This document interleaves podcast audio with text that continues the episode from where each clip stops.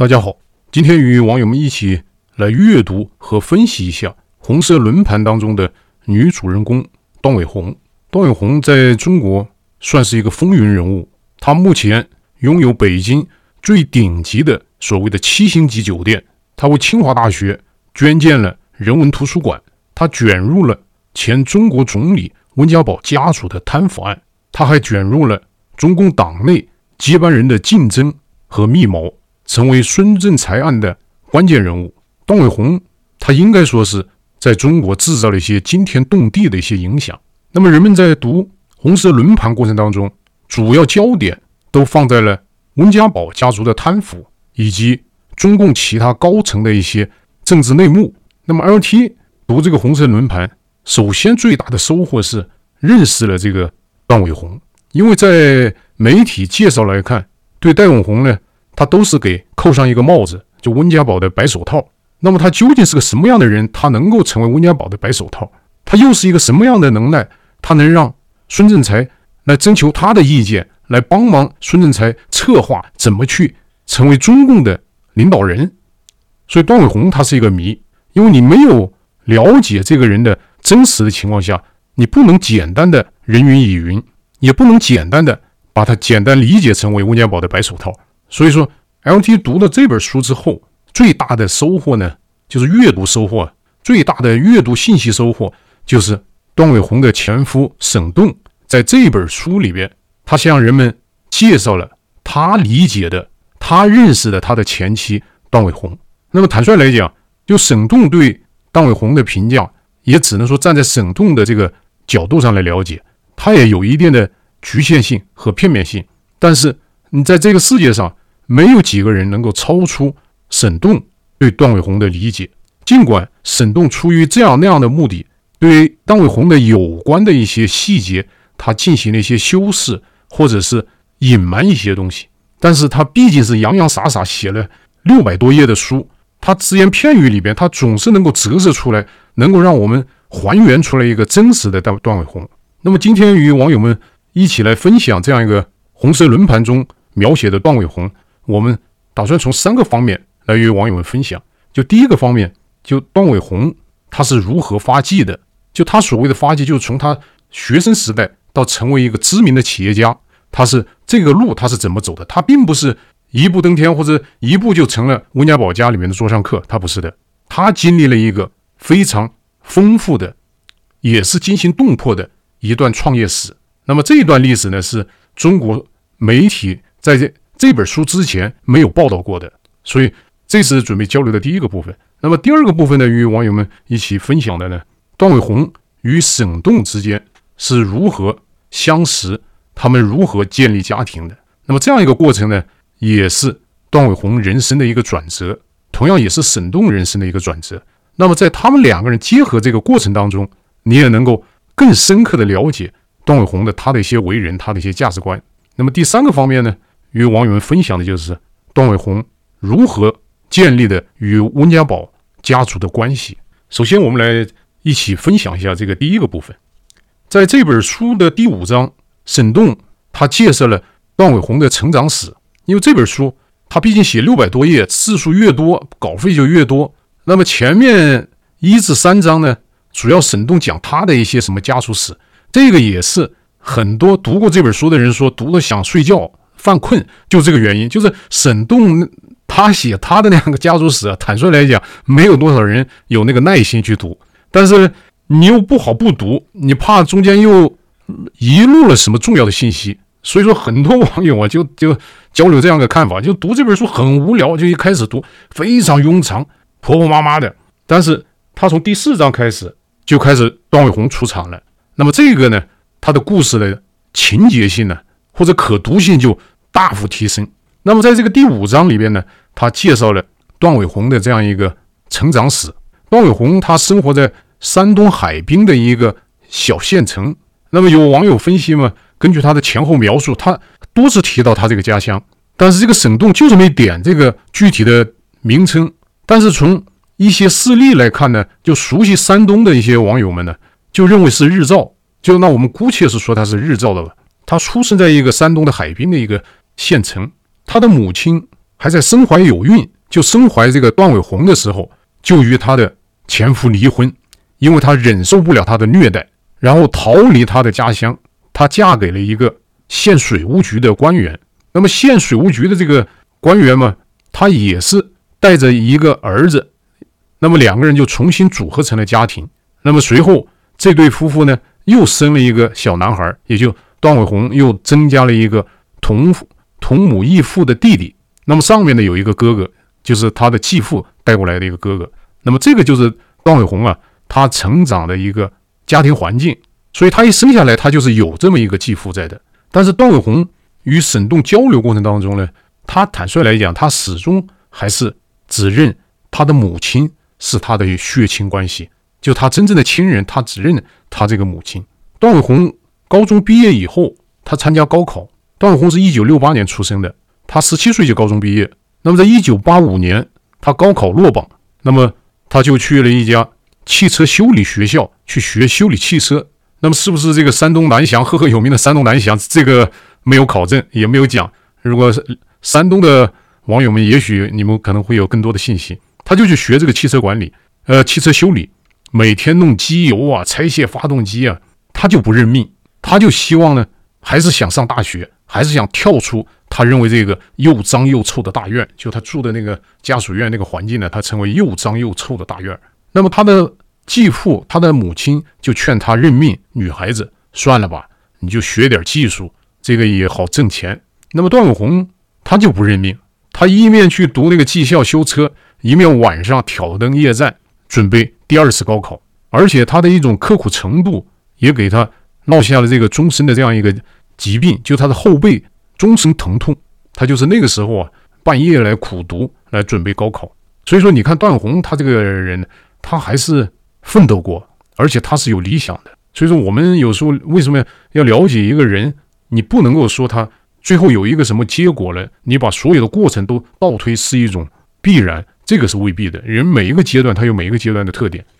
那么在一九八六年，他第二次参加高考。那么这次高考，因为他那么样的勤奋，他的成绩考得不错，他考入了当时的华东理工学院，或者叫华东华东理工学院，这是个军工院校。这个院校是原来隶属于解放军的这个炮兵的，那么现在改名为南京理工大学。这也是被美国限制签证的一个大学，就你读了这个大学，你不要到美国来留学了。那么他考入的是这个学校录取分最高的那个专业——计算机专业，计算机科学。他进了这个大学之后，他的学习成绩也非常好，又入了党，然后成为学生干部。那么大学毕业以后，因为各方面优异，他就被留校。他留校呢，就留在这个校长办公室，他成为当时校长的助理。或者用中国人话，也许应该是办公室秘书之类的。那么他在这个校长办公室工作了一年以后，你看他毕业是九零年，九零年当时大家有印象的话，当时刚好是八九动乱以后，八九六四以后那一届的毕业生分配是相当难分配的，因为很多学生参加了这个游行，那么他能够顺利留校，那显然他没有受到这个六四的这个影响，显然他没有参加游行。你要不然他没办法留校，政审无法通过的。所以说这你也能看出来，就是这个段伟宏啊，他还是有他自己的想法的。因为在八九年的时候，你要当时是学生，你不去参加游行，不去抗争，很难很难做到的。而且中共镇压六四之后，当时毕业的生有些推迟毕业，有些要一不停的被清理，不停的被审查。那么他能顺利留校，而且留在校长办公室。那大体上能够反映出来他在六四过程当中他的一些表现。当然了，他因为他是学生干部，那么他可能也在参与阻止学生游行啊，或者是劝导学生不要游行啊之类的一些工作。所以这个是九零年毕业以后他就留校，他在校长办公室呢干了一年。那么在九一年的下半年，他的校长就把他推荐到山东某县去做副县长，负责招商引资。这就是一个很奇怪的一个经历。大家知道，邓小平的这个孙子在美国留学，留学以后在纽约的律师事务所工作，由于涉嫌强奸他的这个什么同事，然后弄得沸沸扬扬，最后就跑回中国。跑回中国嘛，因为是邓小平的孙子，就弄成了广西某个县的副县长。就像这样一步登天去当副县长，这个是很难的。你不要看中国县长官不大，也就是副处级，但是你一个年轻的学生刚刚大学毕业去做副县长，这个还很难的。你甚至是有一些中国年轻的要做了很多年的秘书，哎，他能去当副县长；有的做了共青团的呃书记，哎，可以去当副县长。但是那也是大学毕业以后若干年，他这个大学毕业一年，他能去当副县长，这个是沈栋他描述的，是段伟宏跟他讲的。那么这个呢也很容易去考证，就如果熟悉华东工学院，现在南京理工大学的，很容易查到当年的校长是谁。那么也很容易推测到当年他在哪个县去做副县长。那么他到山东到任以后，应该在一九九二年，他到山东做招商引资的副县长，他主要是跑北京，跑北京呢就去找一些山东籍的，或者是他那个县里边的在北京做官的人，通过他们，呃，介绍一些投资的人、投资项目到这个县里边。那么，因为主要负责招商引资嘛，山东它又是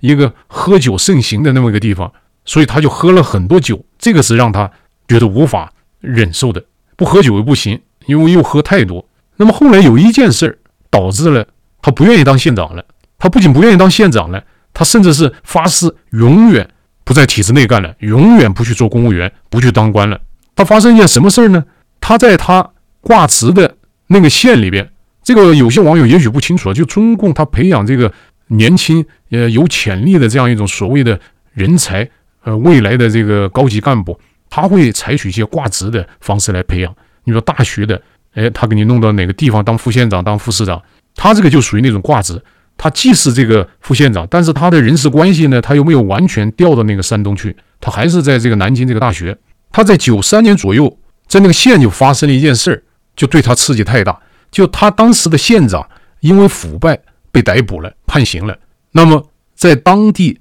就盛传这个段伟宏与县长之间的绯闻。那么段伟宏也觉得无法再在这个县里边工作下去。那么他就给又给这个南京的华东理工学院，就现在南京理工大学的校长写信，说他想调动一下，呃，不想在这干了。那么段伟宏后来给他的先生这个沈栋讲，就说那段经历啊，就人言可畏，大家都在议论他。因为那个县长又被抓了，而且他又是一个绯闻的主角，他就说他对中共的这种政治体系有一种恐惧感。这个是是不是真话呢？不知道。你反正是这个绯闻有没有事实依据，这个也不知道。这个也许山东的网友们，你们也许能挖掘出来。这个是沈栋讲的。那么这个校长一如既往的对他很支持。校长因为他是个军事院校嘛，校长就把他推荐到了部队办的企业，还不是一般的企业，是在北京办的一个。知名的军队房地产公司，他去做总裁的助理。那么根据沈栋的书里面描写，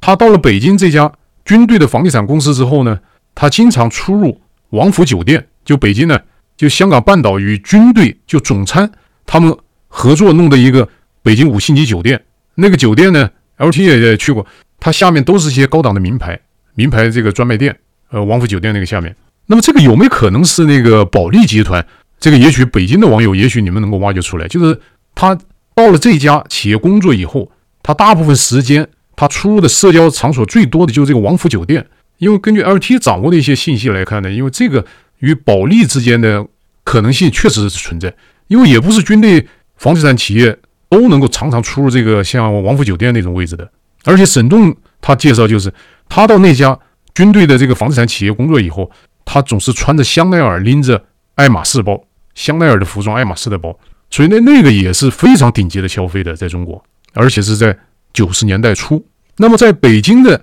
这家军方的房地产公司工作了三年以后，段伟宏他就自立门户，他就跑到天津去，他成立了一个大洋公司，也做房地产。因为你看他在北京，就说段伟宏他一直是个有心人，你看他每走一步，他都不会原地踏步，而且呢，他遇到有一些不能够往前走了，他就。调整方向，你看他当县长当得好了，他县长将来如果做得顺利的话，做县长、县委书记、市长、呃省长、省委书记。但他发现那个路他走不通，他挑头来去经商，而且他经商起点很高，一下他进入这个解放军的知名的房地产公司做总裁助理。那么做了总裁助理做三年，他按道理他应该还是有其他前途的，但是他不知道出于什么原因，他又放弃了这样一个解放军的这个房地产企业，他到天津去自己创办企业。那么天津创办企业，他哪来的钱呢？你看他这个发展轨迹啊，都特别有意思，总是有人帮他。他到天津创办企业做房地产，钱从哪儿来呢？又有一家央企，就中国远洋天津分公司，中国远洋运输公司天津分公司给他投资了一百万美元。那按当时的这个人民币的汇率来讲，那也是一千多万人民币。那当时在九十年代初，九六年那一千万在天津是可以做很像样的启动资金做房地产项目的。这个有些网友不太了解这个中国的房地产。中国房地产在九十年代初，它是怎么一个做法呢？它就是通过一些国有企业的土地的取得，通过一些协议的转让，那个时候还没有公开的这样的拍卖，通过协议的转让。然后你就可以拿土地到银行抵押去贷款，贷款就可以开工做房地产。然后你很快可以取得预售证，你房子没盖起来，你就可以卖，卖了收钱，收钱了还贷款。等房子建完了，全款收回来之后，你就能够形成利润。就你启动资金只需要你非常少的谈协议的，从国有企业里面取得土地的那么一点点钱。所以他这个一千万要按现在来开发的话，可能值十个亿，可能都都不过分。因为你现在没有十个亿，你做不到当年那个一千万的那样一种开发能力的，所以他用这个一百万美元在天津做了三个房地产项目，两年他做了三个房地产项目，然后他不做了。你看他这这个就是就段永红啊，他确实不是个凡人，他不是个普通的人。他在天津做了这三个项目以后，他就感觉天津这个地方太小了，弄一弄就就弄弄弄成天津最好的最大的了。然后他在九八年他就到北京去了，因为他完成了原始积累。他到北京去了之后，他成立了泰宏公司。他原原来大洋公司在天津的，呃，一个时期一段历史。那么他也没有把大洋公司直接搬到这个北京来。这个嘛，沈东没有讲。这个 LT 知道他们这个行业的潜规则的。房地产公司一般都是不敢做结算的，因为他总有些税没有交完，而且官方也不完全收你的税，也允许你拖。所以说，你像包括万达呀，包括，我们前面讨论的恒大。它是一个项目，它成立一个公司，然后成立这个公司之后，这个公司永远挂在那儿，很少有人注销的。那么也官方不找你，你这公司永远挂在那地方，利润大部分利润都走了。那么这个公司呢，房地产卖完之后就剩个空壳公司，然后再背一些欠那些零零星星的税。所以说他这个应该也是这种情况，就是天津的大洋就放在天津了，他也没有再经营了，在北京重新成立了一个宏泰投资公司。这个宏泰投资公司是段伟宏起的名字。他起这个名字的用意，他也跟沈栋讲。后来他认为，因为他来自山东嘛，他说做人做事都是这样的，你既可以重于泰山，你也可以轻于鸿毛，就不要太把自己当回事，你总是要不停的去努力。就他这个逻辑啊，LT 不是太理解他这个逻辑，这也是 LT 接触的很多中国的一些土豪啊，差不多都有这个观点，就他们胆子特别大，他们一跟你谈一些项目啊，你不太敢去跟他们合作，什么事都敢做。而且总把有一句话放在嘴边儿，就是我大不了我再回去种地，我大不了我再去什么干我的什什什什么小生意。就是他们这个对未来的挑战是有勇气，但是呢，他们不像这个欧美的企业家把安全看得很重，因为欧美的这个他还是受这种贵族文化或者这样一种西方积累的这样的文化影响很大，就是人们不太愿意再去说是我辉煌过，我很容易再倾家荡产，我很容易再去发达。这个他一般他都是比较保守，一旦成功以后，他都会比较保守的。但中国这些民营企业，特别第一代民营企业，他们钱来得很快，失去的也很快，而且他们好像都不太怕这种失败。所以段伟宏他起这个泰宏，这个就沈栋就是作者，他的前夫认为很有哲理。哎呀，有什么老子是有什么孔子哲学在里面，有孟子哲学在里边，有什么？但是 LT 读这个呢，因为联想的认识的很多中国的一些土豪啊。就对这句话呢，就不是很理解，或者不一定很赞成。但是我们把原原本本要交代给网友们，就他起这个名字。那么他在北京成立这个泰宏公司，他的起点呢，他就不一样，他就高举高大。他在北京最贵的办公楼东方广场，就李嘉诚开发的那个东方广场，就是北京饭店对面那个东方广场里面租的办公室，你看多气派。他做生意做什么生意呢？原来不是做房地产吗？人家不做房地产了，人家做什么呢？因为他认识一些军队的关系。通过军队的关系，他向中国的三大电信公司，向中国的国有电信公司，帮他们代理进口 IBM 的服务器和其他的一些设备。这个呢，你看就完全是靠关系挣钱了。他九八年开始就做这个生意。大家知道，要做这种生意，资本金要非常大，你的关系啊，必须触及的中国的一些高层，因为这些电信企业在中国国有企业业里面呢，是最傲慢的，是最难缠的一些企业。你看习近平的二姐夫。也是做这个生意的，而且他一直做得很大，叫新天游嘛。广州的专门做中国联通的，他进口设备转卖给联通，他这个呢也是他他做的比那个习近平的二姐夫做的还早。你看他从九八年开始这样做，也赚了很多钱。所以说你就看这个段永红啊，就是他做生意啊，他从副县长做到这个商商场里边来，他的起点就很高。他在军方的一个知名的房产公司做总裁助理，然后他到天津一下他就能够做房地产，他起点也很高。然后到北京，他做电信的代理，进口设备的代理，所以这个都不是一般企业你能够想做能做成的。他的这个脉络，你看他主要还是通过一些军方的关系，因为首先从他这个校长，校长来帮他进入这样的军方，那么军方为他提供了与中国中国电信的一些呃业务关系，所以说他就成为一个中国比较知名的一个女企业家。那么中国媒体对段伟宏的介绍，就从什么时候开始呢？就是从他到了北京以后，从这段历，在北京之前的那些历史，中国媒体是没有报道过的。那么我们介绍到这个地方，网友们也许你就应该能够理解段伟宏他是一个什么样的人。他是一个非常勤奋、非常有抱负、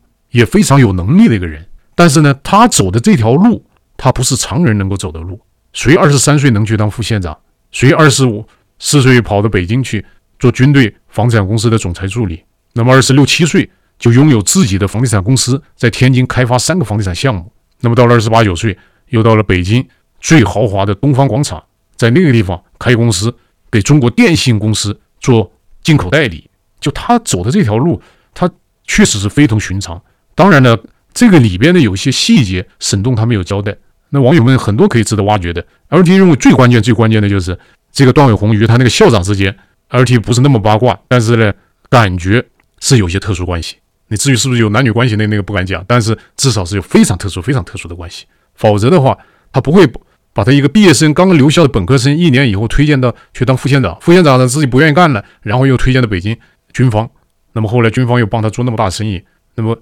LT 认为他沈栋没有讲清楚，也许是段伟宏也没跟沈栋讲清楚。就这个校长，就南京理工大学的这个校长，应该是段伟宏他这一生最关键、最关键的一个贵人。这是我们讲的第一个部分，下面我们讲第二个部分。段伟宏他是怎么认识温家宝夫人张培丽的？他是怎么成为温家的座上客，成为温家的家庭的一个成员？那么段伟宏从天津到北京以后，因为他的工作起点非常高，那么很快就进入了北京的一个社交圈。那么在零一年的时候，就二零零一年，段伟宏他参与参加一个北京。妇联组织的一个活动，就是各界的知名的妇女代表的一个活动，应该是一种联欢会之类的。这个呢，网友们应该都非常了解。就是北京妇联呢，经常会把这些官太太们呢弄个什么联谊会，然后邀请一些知名人士参加，有些企业家在里面去出钱，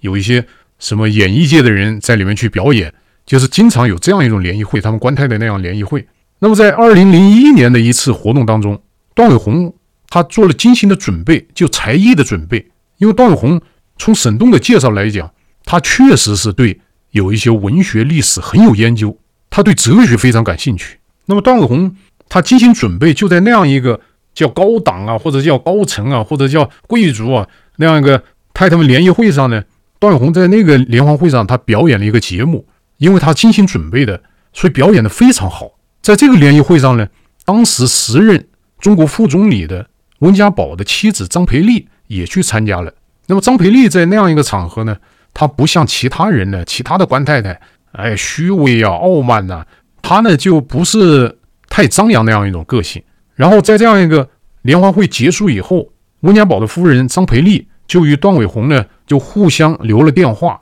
就互相认识，因为第一次认识，互相留了电话，然后也互相做了自我介绍。这个呢，就是他第一次认识温家宝的夫人。张培丽，那么沈栋在这本书上写的就非常有意思，就他在介绍段伟宏如何一步步走进温家宝家庭的。就段伟宏他确实是有过人之处，他对中国的精英的心理理解的非常透彻。中国的精英呢，都是有一种功成名就，功成名就一般人都是有一种矫情，什么矫情呢？既希望受到万人万人的追捧，又很讨厌所谓的势利眼。哎，我发达之前你们不给我下跪，我发达了你们再给我下跪，这个就是一种矫情。为什么你没发达时候，人家凭什么要去来追捧你呢？这个就是中国的精英层面的普遍有这种心理，就他们既希望得到人们的追捧，而同时呢又要去追求人们。哎，以前为什么对自己的态度没有这么热烈？所以说，这个段伟宏他对中国的精英这种啊内心的心理活动，他非常了解，非常透。所以说，他当时他认识张培丽之后，有张培丽的电话，他并没有去联系张培丽。那他为什么不去联系呢？这个段伟宏就告诉这个沈栋，他说。一般的人要知道这样总理的夫人认识了之后，哎呀，那马上就就像苍蝇一样就粘上去，而且人家会第一时间就会非常反感，因为他知道你会粘上来的。那么你果然你扑上去，你就会招致人家讨厌。所以说，段宏就觉得来日方长，为了不让张培丽讨厌，他没有主动去联系张培丽，他并不是不想联系张培丽。这个沈栋也说得很清楚，说这个确实是你看这个段伟宏啊，他对中国的人性了解是非常透的。那么隔了一个星期之后，温家宝的夫人张培丽就主动打电话给段伟宏。温家宝的夫人跟段伟宏讲：“哎，你为什么不联系我呀？因为在他潜台词里面，你不要说我给别人电话，人家都是拐弯抹角的托人托关系的来认识我，我给了你电话，你怎么不来找我呀？而且张培丽也笃定了你，你肯定是想找我的。所以说他。”这也是另外一种所谓的平易近人，就他就电话主动问这个段伟宏：“你为什么不联系我呀？我一直想你。”哎，这样的话他就进入了一种啊段伟宏他设计的一种套路。这是他就是这样设计的，因为他也很想认识接近这个张培丽，但他又怕落入俗套，像别的人一样，哎，一知道这样一个电话就马上就粘上来，最后让人家讨厌或者让人家看不起。但是他这个也冒风险，因为你时间长了，也许张培丽真把你忘了。但是这个段伟宏，他毕竟是他还是有一定的这样的判断能力和驾驭能力的，因为他并不是一定要这棵树上吊死，他本身是已经是一个知名的企业家了。所以说，张培丽主动来联系段伟宏，他就进入了对段伟宏来讲最理想的一种程序。哎，那么这样的话呢，他们就这次电话之后，两个人就相约，哎，单独一起吃个饭。那接着呢，他们就在这个王府饭店，就是这个电话的周末，他们就在。王府酒店那个地下室那个餐厅，两个人单独吃饭，那么从此两个人就建立了非常密切的盟友关系。所以说，你看这个他跟张培丽认识这样一个过程，在一般人看来好像是一种偶然，但是张培丽把握这种偶然的冷静镇定，这个是超出一般人的那样一种想象的。你一般人有总理的、副总理的、常务副总理的夫人主动跟你联系，给了你电话，你肯定会去联系，而且人家让你联系啊。但是段伟宏他就能知道，从一般的熟人来讲，就会马上去联系，而且从一般的精英的心理来讲，他也会对你马上联系，会很瞧不起。所以说这这个，所以说段伟宏啊，他不是个一般的人。你看沈栋在书上他用了这么一段话来讲他的妻子呃前妻，他说惠特尼善于挑逗别人生活的细节，这是在一个形成关系当中对成功至关重要的关键环节。就是他很注意给你建立这种关系的一些细节，他不愿意落入俗套，这也让张培丽对段伟宏毫不设防的信任呢，是因为他这样一个认识的这样一个过程，这么精心策划这样的过程，所以说让张培丽能够对段伟宏无比的信任。那么段伟宏对这个张培丽他也是有观察的，因为段伟宏他也不太喜欢那种啊娇生惯养的。呃，故作的神态的一些贵夫人，她喜欢这个张培丽，她有两大理由。这个段伟宏认为，他跟沈栋讲，他说：第一，张培丽她不是红色家族，她不是红色贵族，她没有一些从小娇生惯养北京腔那样一些娇柔造作的那样一种虚伪，所以这个是段伟宏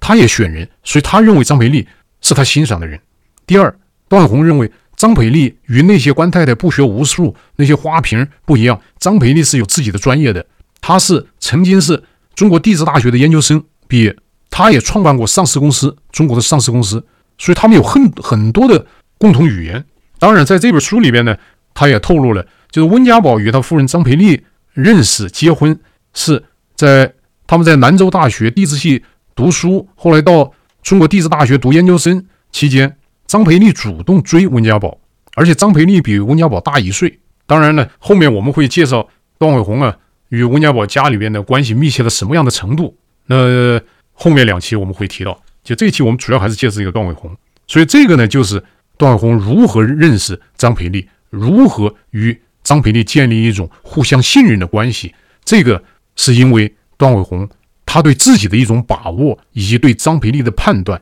以及他比较沉着的、比较冷静的来接近张培丽，取得张培丽的信任。这是段永红他表现出来的一种过人的一种判断能力和社交能力。这是第二个方面，我们介绍他怎么走进温家的，就这么走进的。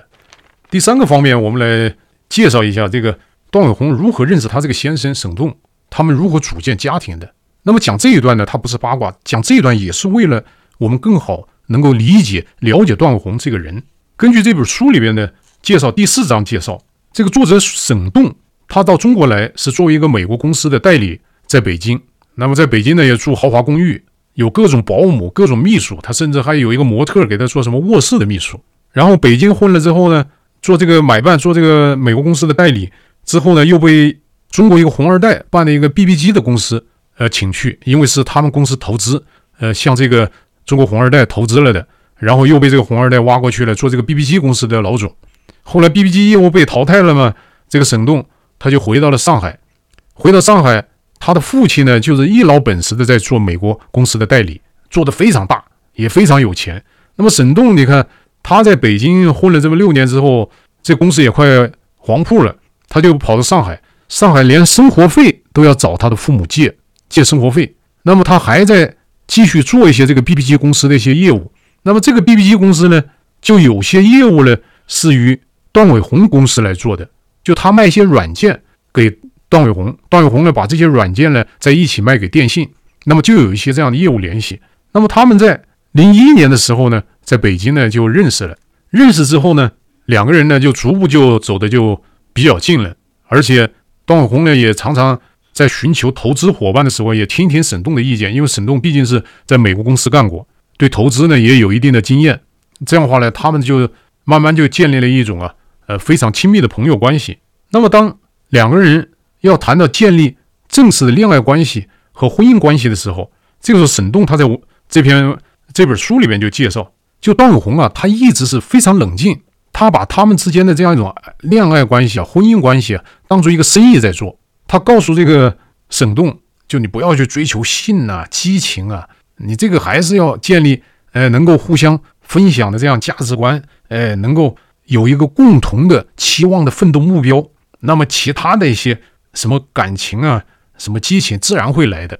那么这个观点呢，对这个沈栋从西方啊，他在美国留过学。而且前一些是，呃，他之前的生活又那么放荡，女朋友也不断，这突然给来了一个这样的一个教育，就说你不要追求那些东西，要追求理想，要追求这种价值观。那么沈栋呢，也被这个，他主要是被这个段永红啊这样一种啊，呃，经营能力，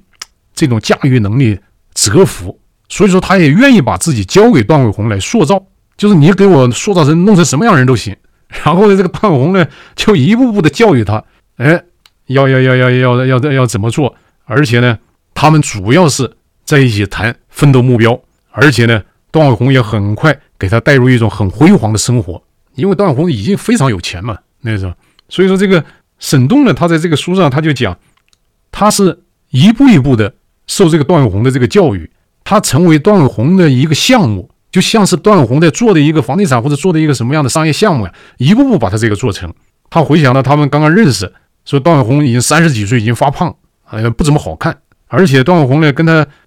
一深谈呢，就是说我们年龄都不大了。所以段永红自己说他是个剩女。那么在这个段永红的启发下呢，沈栋也觉得自己是个剩男，也是老大不小了，也是需要这个结婚的。哎，所以说在这样一种段伟宏的这样一种引导下，哎，沈栋也觉得他们俩挺合适的。那么沈栋他是怎么判断段伟宏呢会喜欢他呢？沈栋他自己认为，在这本书里面认为说。段伟宏可能觉得我这个人长得很高，又不怎么好看，又不怎么吸引人，所以安全，所以这这个是被段伟宏看中的第一个理由。第二个理由呢，沈栋认为他有这样一个海外背景，他对中国这个圈儿不了解，那么这个也是段伟宏看中的。这个对段伟宏来讲有一种安全感。你太熟悉中国这个圈内的事儿，段伟宏他并没有安全感，他不缺钱，他不缺关系，他就缺你这样个门面，你这个受西方教育的，对中国事务并不了解的人，一张白纸。第二呢，人又高高大大，但又不是那么英俊，哎，这个就段伟宏呢符合他的这样的愿望。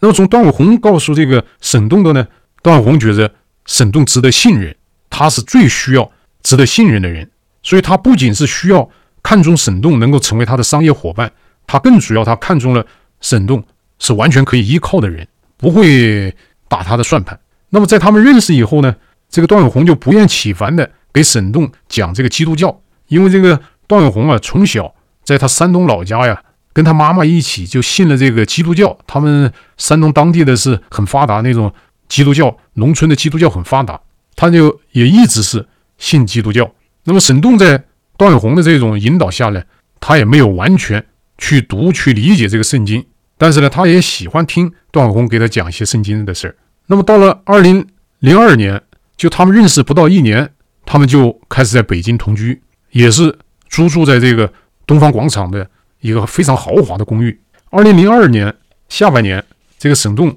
就邀请这个段伟宏到加拿大旅游。他们就从温哥华到了这个落基山脉的班夫小镇去旅游。那么沈栋认为呢，因为在西方的这样一个交友的过程当中呢，就一起旅行是最能够了解对方的。你如果要想准备作为婚姻的对象，那么就需要这样一种深刻的了解。那么这本书上也介绍了他们非常浪漫的这样一个旅行。LT 曾经在这个推特上向网友推荐过这个行程，LT 去过的，非常非常好。你如果是有人觉得瑞士非常好，或者奥地利非常好，LT 认为这个班夫小镇呢，可能集瑞士与奥地利的那样一种特点。它是一种山城，但是它又宁静，又提又有一种很高贵的味道。这个这个有有有机会，网友们可以去看一下。那那个班夫小镇呢，确实是非常美非常美的，而且落基山脉那条旅游线路也非常美。在 LT 的这个旅游经历里边，这个能跟这个线路相提并论的呢，就是德国有一条罗曼蒂克那个之旅，就从汉堡啊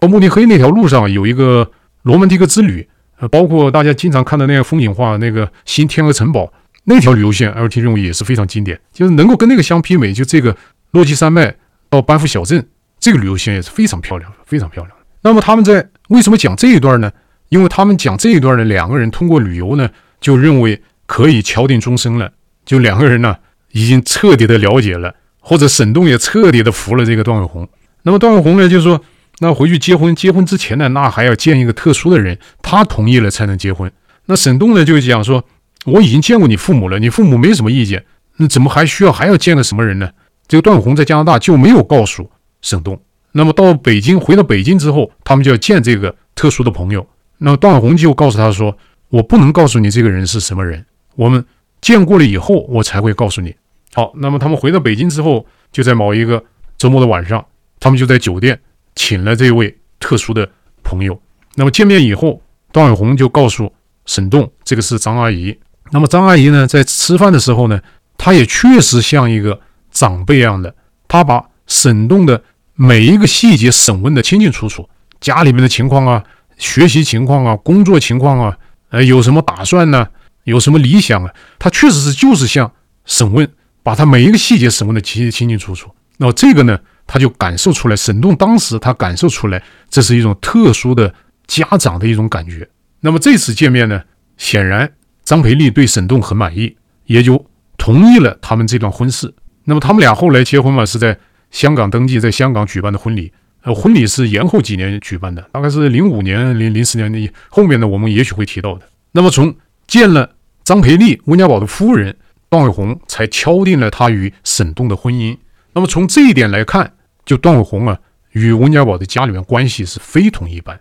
而且你能够从这本书里面能够感觉到，就段伟宏他从来不是一种炫耀的他与温家宝家的关系。你看他甚至连他的未婚未婚夫他都不愿意讲。因为他要不同意的话，他也许就会换人。他不愿意冒那个风险，过早的暴露张培丽是温家宝夫人的关系。所以说，你能看出就温家宝为什么信任段伟宏？你看段伟宏，他对张培丽的身份，他与张培丽的关系能够这么样的保密，这么样的守密，这个确实是值得信任。因为你很少有这种商人呢、能对这样一种官员的保护。能够做到这样一种程度，你看沈栋在书里面介绍这段程度，你确实能够看出来，就段伟宏他的为人的水平确实非常高，他能被温家宝家里面信任，他确实是有他的独到之处。所以这个部分呢，就是沈栋是如何认识段伟宏，以及他们如何确定婚姻关系，一直到他们结婚。这就是这本书里面介绍的这三个方面的内容。从这三个方面，我们大体上可以了解段伟宏他整个的成长过程、发迹的过程，以及与温家结盟或者是进入温家、成为温家一个部分的这样一个过程。而且呢，在这个过程当中，没有很生硬的，它都是一种可以理解的一种情节的发展。那么 LTA 了解段伟宏他这个经历之后呢，还是刚才讲的那个，就他唯一这个沈栋啊，可能是自尊心的问题，他唯一没有交代清楚就是那个校长，那个是没没有说清楚，其他的关系都非常可信，而且也反映出段伟宏的水平。但是他在人生起步阶段，这个校长这一段没说清楚。如果这段说清楚了之后，即便是有些什么关系，我觉得也是可以理解的。但是毕竟是没有说清楚，这个还是需要去了解。我们今天交流这样一些内容呢，对于我们了解这个段伟宏呢是非常有必要。这个毕竟是来自于与他朝夕相处的近十年的他的前夫所介绍的。当然，他的前夫会美化这个段伟宏，他会隐瞒有一些不光彩的一些经历。但是 LT 必须要分享一个观点，就是沈栋他不是一个好的丈夫，或者他不是一个真正的男人。因为他在介绍他的前妻的时候，他尽管说的很很详实或者是很直率，但是我觉得他对他的这样一个前妻不够尊重。你比如说，他说他的前妻不够漂亮，呃，发胖，这个没有激情，这这个我想任何女人都不会愿意听到这些话。尽管段宏他自己也许会这样自嘲，哎，我是个剩女，哎，我这个年龄老大不小了，但是没有哪个女人愿意被人家说丑老。没有激情，那么从尊重妇女或尊重他这个前妻来讲，沈栋他不应该在书里边来这样来表述，因为这种表述也为这个书添不了什么彩。只是 LT 感觉就是说，他毕竟是有那么一段夫妻的经历，还有共同的孩子，你不应该把一个女人呢最真实的容貌和对丈夫的这样一种啊嫁鸡随鸡嫁狗随狗的这样一种忠诚啊，拿来一种取笑，那说。段伟宏把他作为段伟宏的一个项目，就类似于这样的一些表达来讲，也许就是沈栋的他的真实感觉。但是 LT 感觉呢，他如果对他的前妻还有一点点这样一种感情的话，他他应该让留给世界啊，让读者啊，留给读者一些更美好的形象，特别是对妇女的形象。这个是 LT 啊的一点感受，不一定对。以上就是与大家原原本本、忠忠实实的分享。红色轮盘当中有关段伟宏他的人生经历的描述，段伟宏的人生值得人们去思考，他值得人们去借鉴学习的，就他这个人对理想的追求，而且他的这种学习能力、与时俱进的能力是非常强。那么段伟宏给人们带来的一些警示，就是段伟宏他对他的成功，在沈栋的书里面讲，就段伟宏认为一个人成功要有两点，第一，你要有。在中国成功，你一定要有政治影响力，要建立你的政治影响力，或者要依靠你的政治影响力。第二，就要有强大的执行力。那么，LT 认为他的这个成功的要素两大要素的话，这个就很容易走上邪路，因为你过于依赖这种政治的背景、政治的关系去做生意、去发展个人事业，这个是非常危险的。这个也注定了段伟宏的结局。所以，这个是今天与网友们分享 LT 读到的段伟宏。谢谢大家收看。